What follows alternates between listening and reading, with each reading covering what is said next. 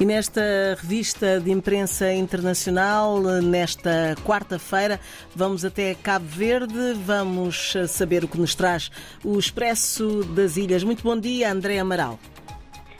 Bom dia. Esta semana o Expresso das Ilhas faz manchete com a abertura de mais um ano político.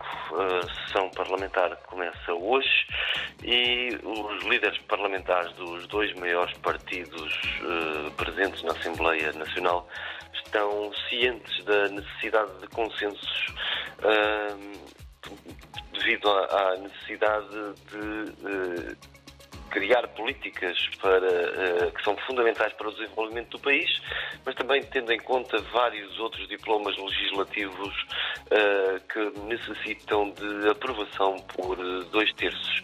Também em destaque está a entrevista com Joaquim Coimbra, o presidente do Conselho de Administração da Infarma que diz que a remodelação global que a empresa está a atravessar é um investimento de 400 mil contos.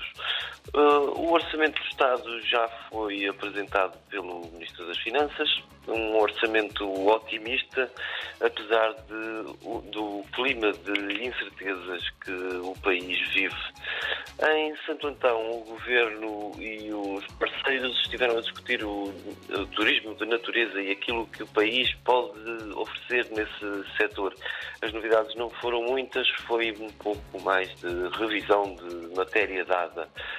Na economia, destaque para a investigação que está a ser realizada pela Auditoria Geral do, do Mercado de Valores Mobiliários por causa das ações da Enacol e da Sociedade Cabo-Verdiana de Tabacos, que tiveram uma subida abrupta de preço.